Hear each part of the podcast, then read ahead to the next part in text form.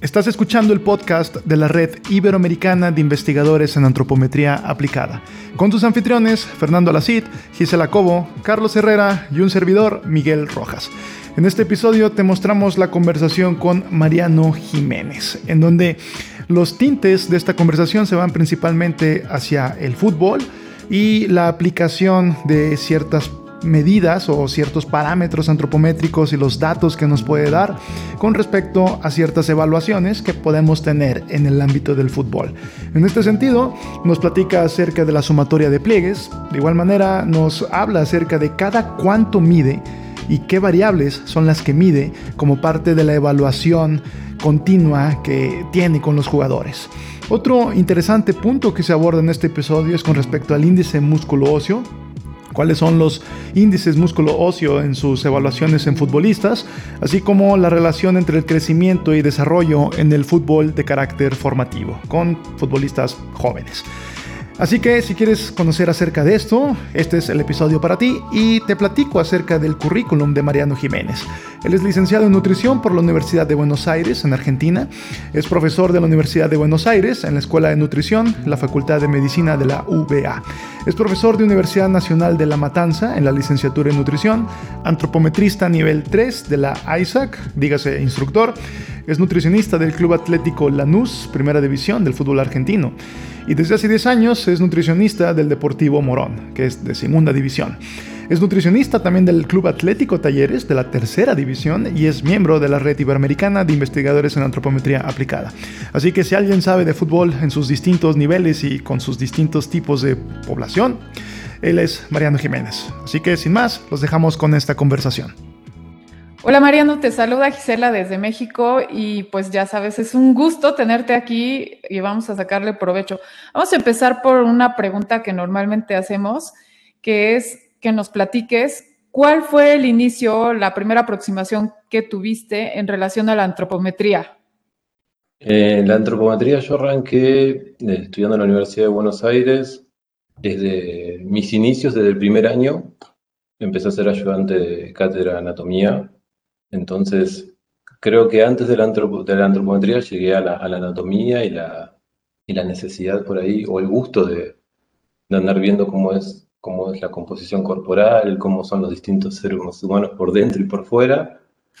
Y después con el tiempo, en la cátedra de nutrición deportiva de la Universidad de Buenos Aires, me adentré sobre lo que era la antropometría, cuáles eran sus posibles alcances, y me pareció súper interesante la, visión por ahí del, gusto por la anatomía, eh, eh, enlazarlo de alguna forma con la composición corporal y con la antropometría. Eh, básicamente, si yo tuviese que decir dónde arrancó, fue ahí, en la cátedra de nutrición deportiva. Quizás nosotros tenemos una materia previa que se llama evaluación nutricional, donde vemos la antropometría como algo más, mucho más, más relacionado con la antropometría clásica, y quizás la, llegada con los métodos antropométricos, a los métodos antropométricos fue en la cátedra. A través de la presencia sí, como que el, grado de profundidad lo, observaste más en la nutrición deportiva, ¿no? Oye, aprovechando esa, esa anotación que haces, eh, sería interesante que a nuestra audiencia les, bueno, nos pudieras compartir como que esa diferencia que tú, tú haces, ¿no? De la antropometría clásica y lo que se hace con la antropometría ya dirigida a un, a un deportista?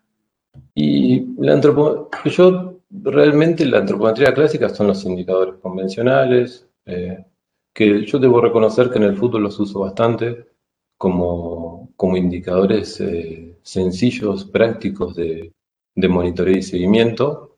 Y lo que suelo hacer es asociarlo con algunas estructuras o o mediciones o variables propias del método antropométrico. Por ejemplo, últimamente estoy, estoy trabajando mucho con lo que son IMCs, eh, índices de masa corporal, como asociados o condicionados por la sumatoria de pliegues.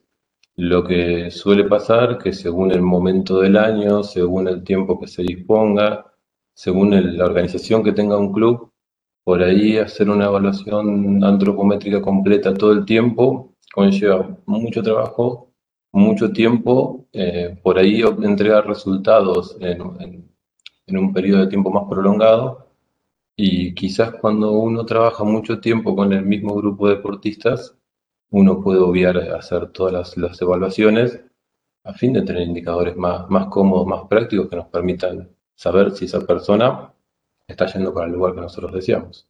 En la actualidad mezclo mucho eh, y cuando empecé con los métodos antropométricos debo reconocer que me había puesto medio fundamentalista y, con la experiencia nos va de alguna forma haciendo retroceder en ese fundamentalismo y hoy en día creo que los métodos de evaluación de la antropometría clásica pueden ser muy útiles.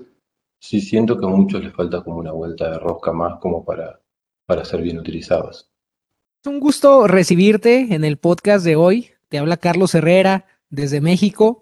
Y amigo, algo también que yo quería preguntarte y que cabe la pena resaltar este ser un podcast en donde tenemos la intención de hablar contigo, dirigir un poco sobre la implicación que tiene la antropometría, eh, a grosso modo, pues en, el tema de la aplicación hacia el fútbol y el fútbol de, rendimiento, ¿no? Eh, me gustaría iniciar también platicando o preguntándote un poco al respecto sobre cómo tú te enrolaste en el mundo del fútbol. Sé que te gusta, incluso sé que hoy en día juegas y lo practicas, ¿no? Eh, sí, muy, de una forma muy amateur, cada vez menos y con menos desplazamientos dentro del campo. Pero básicamente mi, mi, mi llegada al fútbol fue porque apenas egresé, yo soy hincha y socio de un club muy pequeño, que en ese momento está en la tercera división, y fui a pagar mi cuota de socio del club y entregué un, un currículum que le decimos acá, un CV, diciéndoles que me ponía a disposición del club para lo que, quisieran.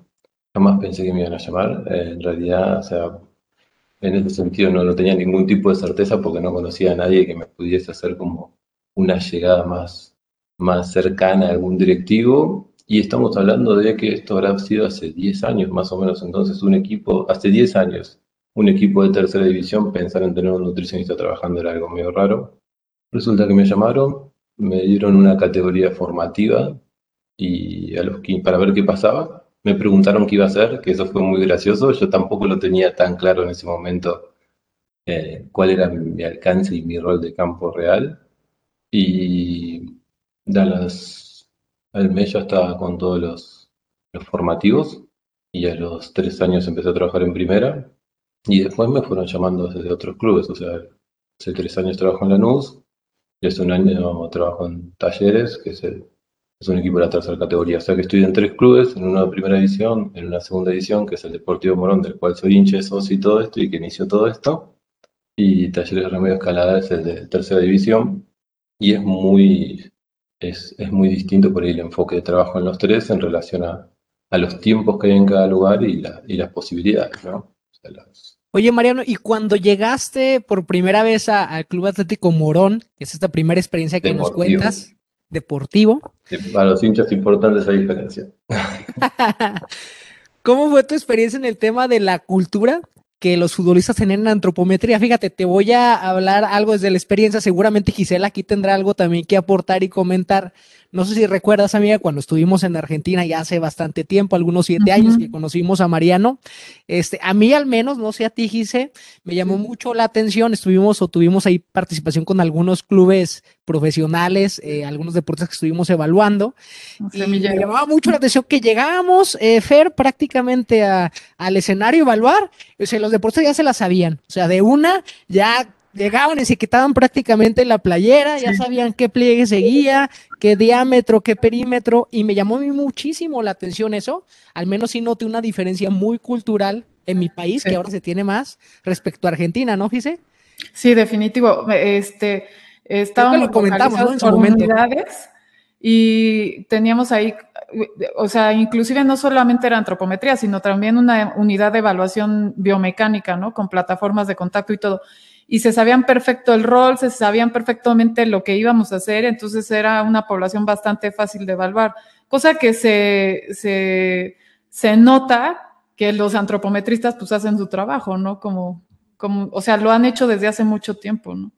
Eh, acá se... ¿Tú llegaste ahí al club? ¿Cómo, cómo sentiste esa parte de esa cultura del arraigo del fútbol o del futbolista en sí respecto a la antropometría?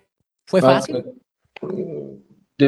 Yo creo que en los últimos años está mucho más instalado. Quizás cuando arranqué era más, más complejo. Yo pensarlo 10 años atrás y una tercera categoría de fútbol argentino por era más, más raro. Pero acá se suele valorar mucho eh, dentro de lo que es el, fútbol profesional. Eh, es, es, como una evaluación prácticamente de rutina que casi todos los preparadores físicos requieren.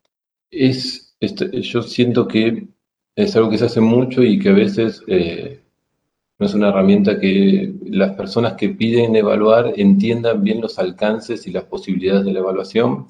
Creo que en eso hay como, hay como una especie de bache entre la necesidad de medir que tienen los, los preparadores físicos y la interpretación real de esos datos. Entonces hay que hacer mucho trabajo en, en, en por ahí no poner puntos de cortes que sean estancos o no plantear objetivos que sean eh, irreales y, y sobre todas las cosas, más allá de que nosotros necesitamos un equipo uniforme, también entender que son todos individuos y que van a tener alcances completamente distintos. En ese sentido, en el último tiempo yo eh, con los preparadores físicos trabajo muchísimo eso de eh, qué está bien y qué está mal en relación a, a, la relatividad de esos datos, ¿no? O sea, si no es como que a veces eh, hacemos más matemática que, que, que evaluación, una evaluación más global. Buenas, Mariano. Me alegro mucho de saludarte aquí, Fernando, desde España. Eh, me parece muy interesante todo, todo lo que estás comentando y, bueno, una experiencia de 10 años ya, eh, que para ti será muy sencillo, pero es algo que nos preguntan mucho cuando enseñamos este tipo de, de, bueno, de aplicación de la antropometría al, campo deportivo y, y es cada cuánto tiempo. O sea, es una pregunta muy reiterada. Pero mi pregunta, Maya, es, ¿cada cuánto tiempo, en qué momento mides y qué mides en cada momento, por así decirlo, cuando estás llevando el equipo, ¿no? Eh, el, cada cuánto tiempo es una, una pregunta que, que no, solemos escuchar siempre y también yo no sé si tiene una respuesta correcta, una sola respuesta correcta, depende mucho de, de, los momentos y, del equipo donde uno esté trabajando, ¿no? O sea, eh, en, un equipo que comparto casi los días a diario, se evalúa hace tres años y tengo jugadores que no han tenido variaciones de más del 10% y de empleo más del 10% en los tres años.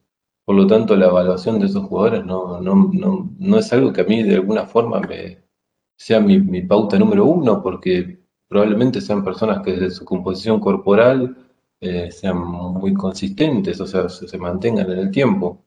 Por ahí quizás mi forma de evaluar es más seguida a aquellos que eh, necesitan algún tipo de intervención más cercana, ya sea chicos en edad de desarrollo y crecimiento o eh, algún jugador que tenga feas sensaciones dentro del campo, ya sea de, cansancio, fatiga, le cuesta recuperarse, o aquellos que estén excedidos de pesos como una forma de eh, tenerlos un poco más por ahí cercados y contenidos. Eh, la, la, forma de evaluar es, a veces en la pretemporada se hacen evaluaciones antropométricas completas como para tener un, un parámetro general de cómo viene la, la, la, población, cómo vuelve la población. Generalmente hago más énfasis por ahí en los jugadores que son de recambio, o sea, que son nuevos. Quizás los anteriores, o sea, los evalúo como para tener todo el grupo evaluado, pero no, no hay grandes modificaciones, no hay grandes cambios. Y después yo suelo usar mucho sumatorias de pliegues, IMC y, y peso como, como método de screening y monitoreo. Me parece súper práctico. Eh, me permite hacerlo seguido si es que lo necesito con alguien. Y, y por sobre todas las cosas eh, me, evito los, los, las fórmulas y demás que por ahí tienen un margen de error más grande y, es más sencillo. Quizás, eh, insisto, eso depende mucho también de, del tipo de grupo que tengas. Si vos tenés un grupo que, que quizás es donde, donde empezás a trabajar y es más nuevo todo lo que vos estás haciendo, quizás el valor seguido les da parámetros en relación a sensaciones.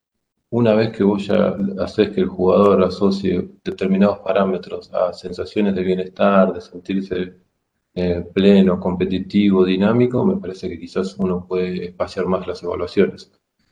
Pero eso depende siempre del contexto y la situación, me parece. Oye, Mariano, fíjate que me surge una pregunta aquí eh, muy operativa. La verdad, yo nunca he estado en un equipo de fútbol y sí me gustaría saber, por ejemplo, en utilizando la antropometría como un método de monitoreo y seguimiento, ¿qué tanto es, es posible hacer un perfil completo donde sigues evaluando variables estructurales, por ejemplo, en alguien ya desarrollado? Y, y este, a veces el futbolista pues tiene muy poco, muy poca disponibilidad de tiempo por las cargas de entrenamiento, lo que sea, como para estar expuesto a, mucha evaluación, ¿no? Entonces, eh, para seleccionar tu plantilla de, o sea, sí, tus variables antropométricas de evaluación, eh, lo haces siempre con las mismas variables, independientemente de que sabemos que, por ejemplo, las, las, las longitudes, los diámetros ya no se estarían modificando, por ejemplo, en alguien que ya cesó su crecimiento y desarrollo, pero tú la sigues sacando, o, cómo haces esa determinación para hacer óptimo el tiempo que estás teniendo en exposición a ese atleta. ¿Sí me explicó? Sí, sí, creo que sí. Eh, yo ah, inicialmente evaluaba muchísimo y me daba cuenta que por ahí de un jugador obtenía un índice musculoso de 4, 4,01, 4,02, 3,99.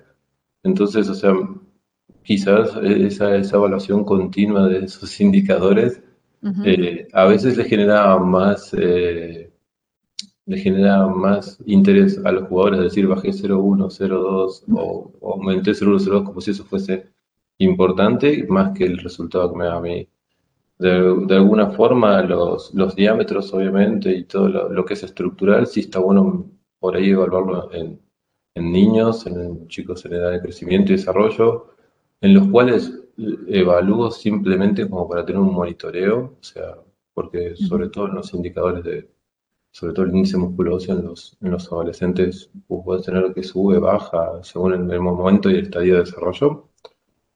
Pero después intento no, no sobrevaluar. O sea, a veces sobrevaluar te lleva a tener diferencias que son más matemáticas y estadísticas que, clínicas. Y yo siempre pienso que lo, cuando evalúo tengo que dar un resultado y explicar algo. Entonces, por ahí sobrevaluar me lleva a tener un montón de números y, a veces que no, haya modificaciones eh, clínicas o deportivas. Muchísimas veces el trabajo es, eh, no sé, evaluas pliegues, suben 2 milímetros de pliegue y se preocupan. Y en realidad eso está, está dentro de mi margen de error en sumatoria, eso está, por ahí está dentro de mi margen de error antes que un cambio clínico o algo que vaya a ser significativo. Entonces por ahí la sobreevaluación para mí es como... Eh, no tiene sentido. Eh, ese, valor por evaluar y valor por evaluar sin sentido es como que no, al final del día, pues buscas herramientas prácticas, si bien lo decía Gisela, ¿no? La optimización del tiempo cuando trabajas en deportistas de ese nivel que realmente no lo tienen, ¿no? No disponen. Pero por ahí disponen de tiempo, porque por ahí yo puedo uh, citarlos más temprano. El tema es, eh, ¿para qué sobrevaluarlo? O sea, ¿cuál sería la ventaja de tenerlo sobrevaluado? E-, esa, esa es mi pregunta. O sea, ¿Por qué tendría más evaluaciones de las que necesito para eh, hacer un diagnóstico de un jugador o un monitoreo. esa es la, eso es lo que, sobre todo en un deporte como el fútbol, ¿no? que tiene un montón de, constituyentes ese rendimiento dentro del equipo, la psicología, lo que le pasa en la casa, cómo está entrenado. Entonces, o sea, con el tiempo no es que no evalúo, pero sí trato de o sea, yo me di cuenta que muchísimas veces por estar evaluando mucho, termino respondiendo eh, preguntas de alimentación mm, rápido o sobre la evaluación por estar evaluando. Y quizás por ahí encontré que mi lugar de trabajo por ahí es, evaluar, pero también tener tiempo disponible para sentarme mientras ellos estén desayunando, mientras ellos estén comiendo, a quedarme ahí y por ahí responder otras preguntas de alimentación eh, y tener ese tiempo disponible, o sea, no tener todo el tiempo sobrecargado de evaluaciones. Mariano, a mí me gustaría regresar un poquito en el tiempo, eh, sobre todo hablaste de uno de los indicadores eh, que más implicación tiene para nosotros los antropometristas sobre el rendimiento y que se usa bastante, que es el índice músculo óseo. Ah, en este auditorio, generalmente de los oyentes que tenemos, hay mucha gente que pues ya tiene más conocimiento sobre la antropometría, pero hay gente que está partiendo incluso desde cero con nosotros, eso nos da mucho gusto. Y no sé si nos pudieras explicar un poquito más qué es este índice, qué aplicación tú le das eh, en el rendimiento. Esas serían las dos preguntas que te haría. El índice musculoso básicamente es una relación entre la, entre la masa muscular y la masa esquelética. Y en relación a eso, ese, indicador que es muy sencillo, lo que se plantea es que si vos tenés cierta cantidad de kilos de músculos por kilo de hueso, vos tendrías una adecuación o no de tu masa muscular. Es como pensar la musculatura en relación al esqueleto que va a movilizar, al peso del esqueleto que va a movilizar. Dentro del área del fútbol, cuando, cuando empecé, se, hablaban de indicadores eh, músculo óseo, valores cercanos a 4,2, 4,4, o sea, tener 4,4 kilos de músculo por cada kilo de hueso, como algo, como algo positivo y se asociaba o se asocia eh, tantos kilos de músculo, cuanto más kilos de músculo tenés por kilo de hueso, vos tendrías más capacidad de hacer esfuerzos de potencia, de fuerza, y tendrías una, una, una buena musculatura, por así decirlo. Midiendo, midiendo, midiendo, midiendo, encontré, tengo dentro de los planteles jugadores que, que dan ese parámetro de tener 4 kilos de músculo por cada kilo de hueso o más. Y tengo jugadores que han sido de selección, seleccionados, que, que no tienen lesiones, que cumplen los, corren los kilómetros que tienen que correr, las intensidades que tienen que correr, con índices musculosos de 3,6. Entonces, y son por ahí son jugadores que están todos los días haciendo gimnasio, que se alimentan bien, pero que quizás su, su su estructura física da para eso.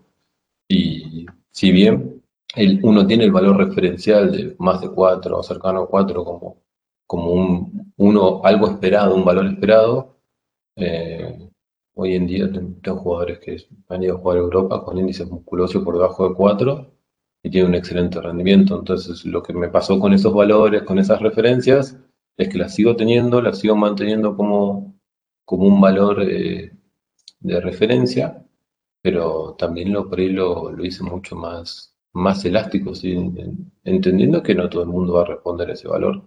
Otro también de los puntos que mencionabas, que te guías mucho, nos ha quedado muy claro esto del índice musculoso y cómo lo trabajas en el día a día, es el tema de la sumatoria de pliegues. En, en ambos indicadores, tanto sumatoria como índice musculoso, eh, ¿Qué referencias utilizas? Ya nos decías del índice musculoso que el, tema de 4 es más o menos como una referencia para ti, que tratas de acercarte, puede estar más arriba, más abajo. Y en el tema de la sumatoria de pliegues, ¿cómo lo trabajas? Este, ¿Lo comparas con ellos mismos? Eh, ¿Tienes más o menos ya un promedio del equipo? ¿Cuántos pliegues? ¿Cuántos pliegues? Cuando, con respecto al índice musculoso, perdón, eh, volviendo a eso, que me quedó algo ahí en el aire es una vez que los evaluás eh, con las percepciones físicas que tienen, con la presencia de, teniendo en cuenta cómo se alimentan, cómo se sienten, si cumplen los recorridos dentro de, la cancha que, requiere su puesto, si no se lesionan y demás, a partir de eso la referencia empieza a ser el valor que tiene.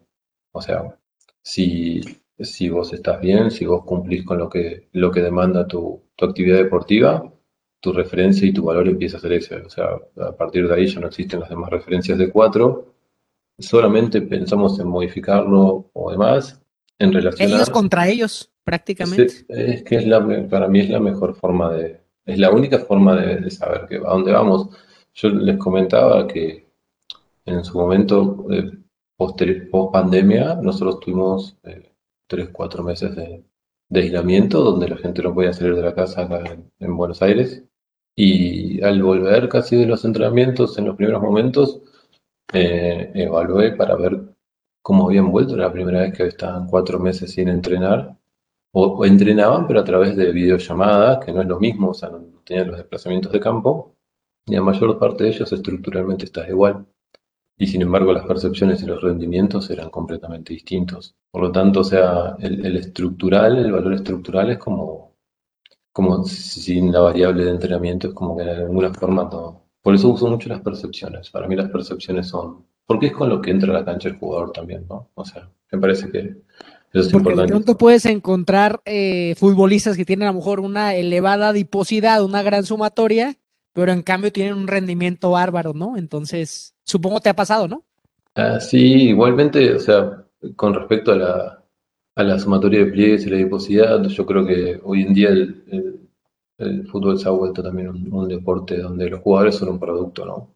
Son un producto desde lo, desde lo, que, lo, desde lo que juegan, desde, cómo se ven, y, y, me parece que hoy en día desde las camisetas, el, la indumentaria que usan, estar excedido de peso, es, se nota muy, muy, muy rápido. Muy rápido. Entonces no, no es conveniente, se trata siempre de, eh, de mantener una, una, una mejor forma física posible. Con respecto a la sumatoria de pliegues, uso la sumatoria de seis pliegues, esa es la pregunta que me habían hecho antes, así retomo ahí también. Eh, pliegue de tríceps, subjacular, supraespinal, abdominal, muslo y pantorrilla o pierna. Básicamente al, sumar esos seis valores yo tengo una idea de cómo está su adiposidad subcutánea. Como punto de corte nosotros podemos, hay un montón de, formas de tomarlos. Eh, ahí se usan como puntos de corte menos de 40, menos de 50, menos de 60, según el antropometrista, según la categoría en donde esté. Eh, insisto, es otra vez es un valor inicial. Yo en los, en los equipos tengo desde jugadores de 25 milímetros de pliegues en sumatoria hasta 60. Y, y, entonces yo no puedo poner como que está bien si todo el que, el que esté menos de 40, porque si no el de 25 me suba a 35 milímetros de pliegue, yo le sigo diciendo que está todo bien. Entonces otra vez volvemos a ese valor individual, donde a partir de lo que, de lo que está comiendo, de, lo que, de cómo se siente, de cómo está su sumatoria, hacer un seguimiento eh, longitudinal. Me ha pasado de tener jugadores que tengan niveles de pliegues altísimos y, y, que, y que se alimentaban con el plato saludable, o sea, con su porción de vegetales, cereales y carne, entonces no, no me parece hacer aberraciones nutricionales como para que le den los resultados de sumatoria de pliegues. Mariano, te escucho y me da así como hasta ansiedad porque me surgen varias preguntas, fíjate. Ahorita básicamente dos. En relación a asociar ese, esa aplicación de la antropometría con eh, pues una valoración de alguna forma cualitativa, que son las percepciones. Me gustaría que ahondaras un poquito más en cómo lo haces y la segunda es la diferenciación que mencionas de las categorías. Eh, ¿qué, es lo que tendríamos que estar considerando en ese sentido? Eh, las percepciones, la verdad que eh, dentro del, diario yo le, encontré que se puede asociar desde lo que es el cansancio físico, muscular, generalmente dentro de lo, o sea, estos es empirismo puro, no, no, no, no quisiera eh, eh, aventarme hacia lugares que, no podría defender. Pero, hay que decirlo, ¿no? Que desde ya se esté iniciando a trabajar en una propuesta precisamente con la red. Eh, y por supuesto con datos que tú tienes para, para buscar ese tipo de asociaciones y ese tipo son hipótesis, ¿no, Mariano? Que al final del día las has observado. Eso, generalmente las sensaciones es, cansancio o dolor muscular, que muchísimas veces se debe al trabajo en sí. O sea, la forma de trabajar en distintos equipos, han llegado jugadores de otros equipos y no han podido soportar la carga de entrenamiento. Em, yo lo asocio mucho a falta de, energía. Eh, cuando, cuando hay falta de energía, generalmente hay, mucho problema de recuperación eh, post esfuerzo no, no creo que la, la pérdida de la falta de proteína sea una problemática propia de los jugadores de fútbol, o sea, la ingesta proteica es súper alta. Eh, cuando es así, o que ni se come carne. Acá en Argentina comemos carne con carne, café con carne, todo es carne. Aunque bajó muchísimo el consumo de carne en estos últimos, estos últimos tiempos. Eh, la idea es aumentar la ingesta energética, a ver si con alguna suplementación de, creatina, que es algo bastante utilizado acá, mejora. Muchísimas veces la sensación de cansancio corresponde a que, a el jugador no duerme, por lo tanto, cuando es eso, la pregunta también es, ¿estás durmiendo bien? ¿No estás durmiendo bien? ¿Estás descansando? ¿No estás descansando? Si no descansa, no hay nada que pueda hacer yo con la alimentación en relación a, mejorar un descanso. Claro. Y después la, otra sensación muy común es de, de pesadez, o sea, sentirse de pesado, sentir que, no pueden arrancar, y eso tiene que ver muchísimo con el desentrenamiento o por ahí con algún exceso de peso. Básicamente lo, que le pregunto es cuando, más cuando termina la evaluación es cómo te percibís vos dentro de la cancha. ¿Te percibís como siempre? ¿Te percibís mejor? ¿Te percibís mal? Y en base a eso empiezo a hacer un screening en relación a, a ver qué que de todo el abanico de posibilidades que pueden llegar a afectar esa situación están a mi alcance.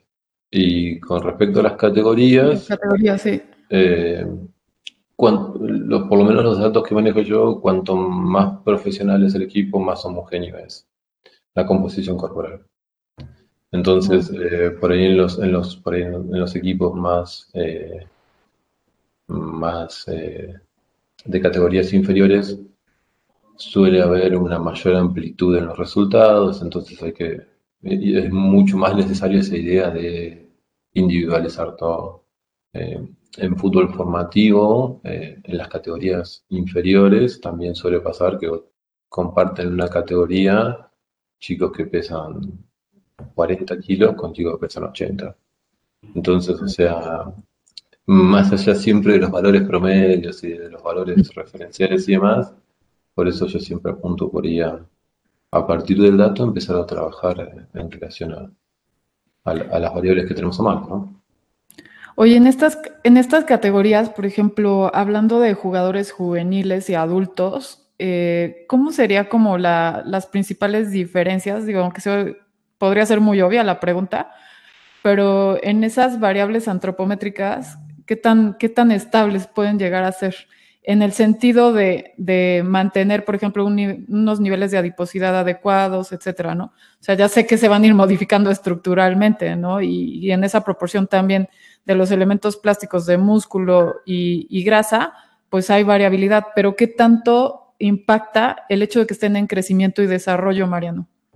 Eh, yo creo que lo que más impacta es que muchísimas veces eh, el fútbol formativo hace que jugadores o chicos de 16, 17, 18, 19, 20 años tengan que competir contra, contra hombres con, su, con su estructura esquelética, su estructura formada, por así decirlo.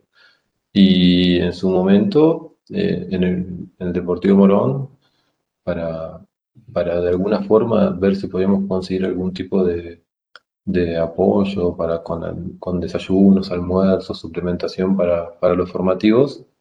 Eh, había hecho un promedio de, de, pesos y de sumatorios de pliegues de primera división del equipo profesional y de los equipos formativos eh, entre, que están entre los 20 y los 16 años. Y en la sumatoria de pliegues eran las poblaciones muy parecidas, pero entre los profesionales y los formativos había 11 kilos de diferencia. Entonces, básicamente, el, principal problema que tienen los, juveniles es que tienen que desarrollar una estructura musculoesquelética mucho más rápido para ser competitivas con, los demás atletas. Entonces, si no, lo que, lo que pasa es que entran en desventaja y las sensaciones que tienen los, los, los juveniles cuando empiezan a entrenar con los profesionales es que eh, físicamente terminan muy cansados. Y eso quiero que tiene que ver con el, Incluso comentas esto, Fer, Fer lo menciona muchísimo, ¿no? Tú hablas de cuando compiten categorías juveniles contra eh, categorías profesionales, ya de, hombres bien formados, lo mencionabas. Pero, por ejemplo, Fer habla mucho que el tema de, incluso dentro de las mismas categorías juveniles, el tema de los, de los diferentes estadios en el crecimiento, en el desarrollo, hace que de pronto eh, eh, digamos, hablando de una misma, eh, pues sí, grupo etario, pues de pronto le toque a algunos niños competir con otros que ya tienen una muscularidad bárbara, tienen barba y bigote, ¿verdad? y eso, pues algunas veces también puede llegar a desmotivarlos, ¿no?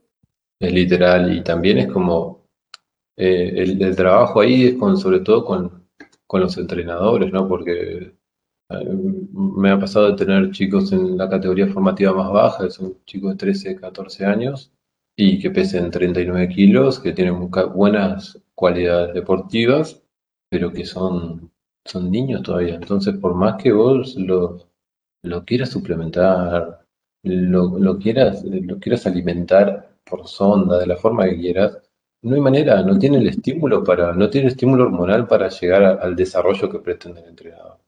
Entonces, o sea, quizás el trabajo ahí es, es, trabajar mucho con la, con la familia, con los padres, con el, con el, con el niño para que, para que entienda que, bueno, que en algún momento eso se equiparará, ¿no? Pero que en algún aporte, en, alguna, en algún punto tampoco depende de él. Lo que tiene que hacer es alimentarse bien, descansar bien, entrenar, seguir yendo al colegio y, bueno, y esperar que le, que le toque su desarrollo hormonal que le permita el desarrollo. De ahí la labor educativa, ¿no? Realmente que, que, no solo mide y, y, te dedica a, bueno, a hacer asesoramiento nutricional, sino que también pues tienes que, que educar. Y, y, la pregunta más difícil es, bueno, no solo se educa a, a, los, a los padres, ¿no? O a ese niño para que tenga paciencia. ¿Cómo lo haces con los entrenadores para que le den minutos a ese niño que tiene un, un desarrollo más tardío, ¿no? para que no lo tengan en el banquillo por algo que, bueno, que al final el, tiempo lo, lo, equiparará con el resto de compañeros, ¿no? Eh, sí, bueno, hay o sea, obviamente es como, es como en todas las ramas, hay, hay, personas con las que es más fácil, hay personas con las que es un poco más difícil.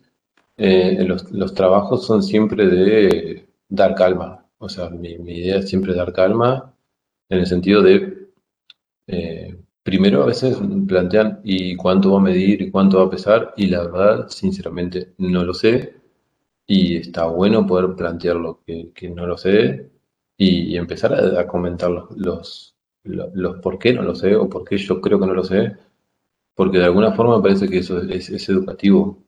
Eh, la, necesidad de competir eh, desde estadios juveniles, por lo menos dentro del fútbol, es altísima, porque más allá de que se piensen los formativos como jugadores profesionales a futuro, cada uno de esos chicos a fin de año pasa por un filtro como que si continúa compitiendo en la otra categoría, ¿no?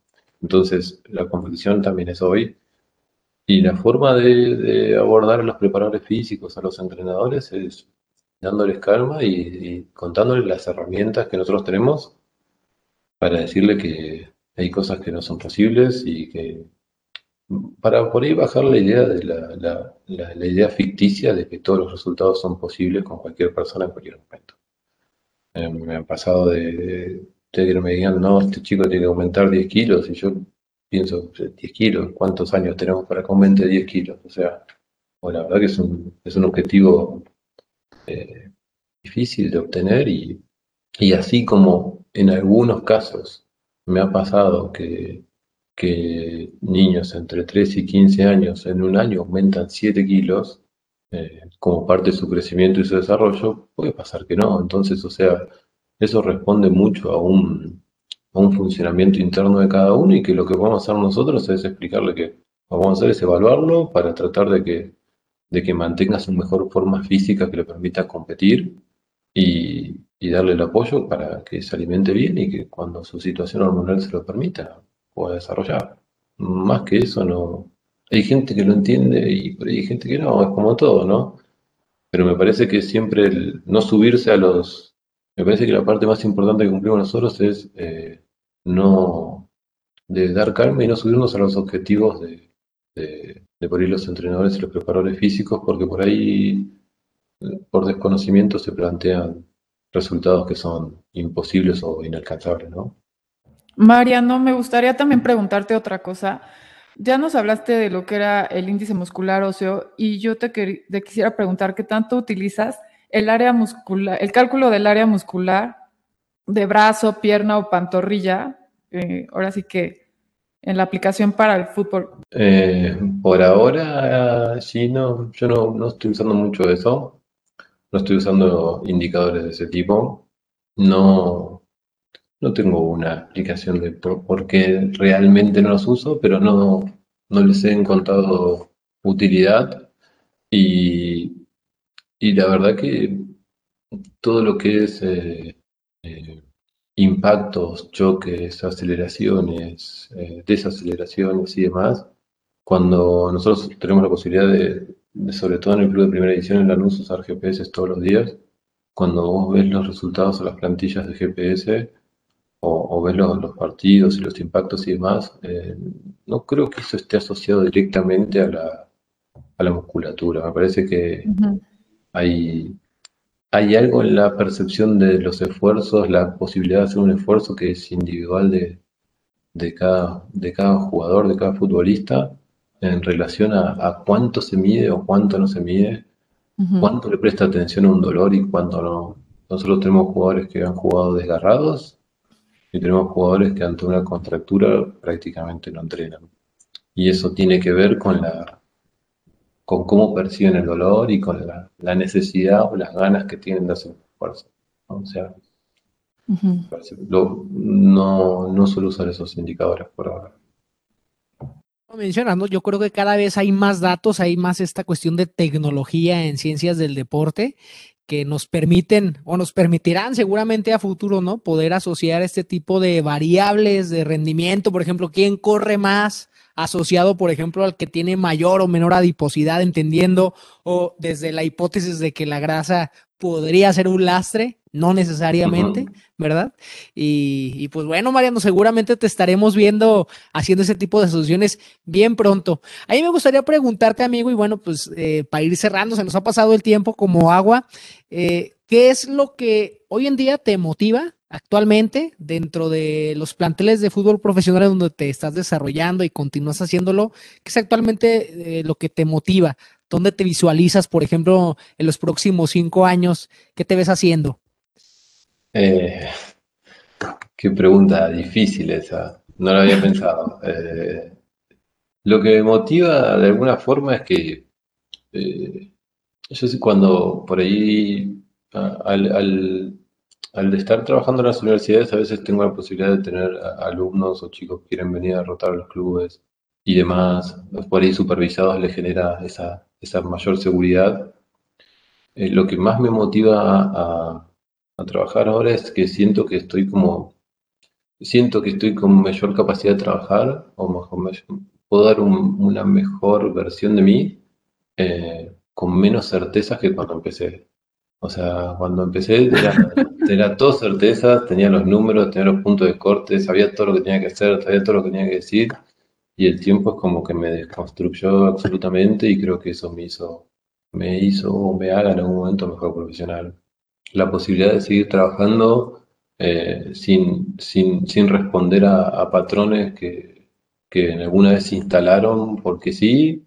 Eh, la verdad que en ese sentido me, me, motiva bastante y me encantaría de alguna forma eh, facilitar o intentar buscar nuevas metodologías de, evaluación, ¿no? O sea, como que yo siempre fui muy crítico de las herramientas de evaluación eh, por una cuestión anatómica y también porque quizás mi temperamento es así y quizás creo que le falta una vuelta de rosca a esa crítica de los métodos de evaluación, que es cooperar o intentar eh, adicionar algo nuevo, novedoso o incursionar en algo novedoso. Me parece que lo que más me motiva viene por ahí.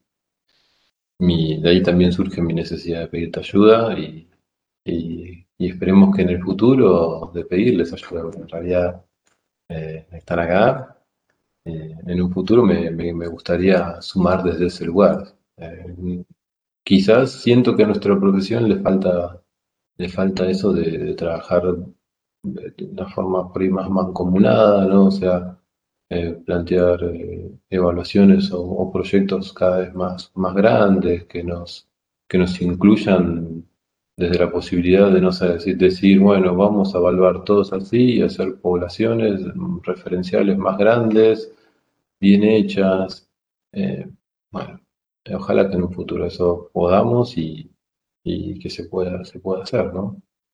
Bueno, Mariano, en, realmente nuestra, nuestra red, eh, pues tiene la principal finalidad de la misma es, es, lo que estás comentando. O sea, que podamos colaborar y que aquellas debilidades que podamos tener cada uno puedan ser solventadas, puedan ser fortalecidas por el resto de, la comunidad. Entonces, pues, bueno, desde ese punto de vista, tú tienes una experiencia muy, muy interesante y, que puede ayudar mucho a otros que están empezando, ¿no? Si, si miras atrás y te ves hace 10 años, pues seguro que podrías darte algunos consejos, ¿no? Eh, entonces, en ese sentido, ¿qué, qué puedes aportar tú a, a, esos investigadores o a esos profesionales que están en nuestra red y que, bueno, pues de repente empiezan en el, pues, en el mundo del fútbol, en una situación parecida a la que tú tuviste hace 10 años? ¿Qué consejo les daría o cómo puede ayudarles eh, para orientarles sobre su labor profesional, ¿no?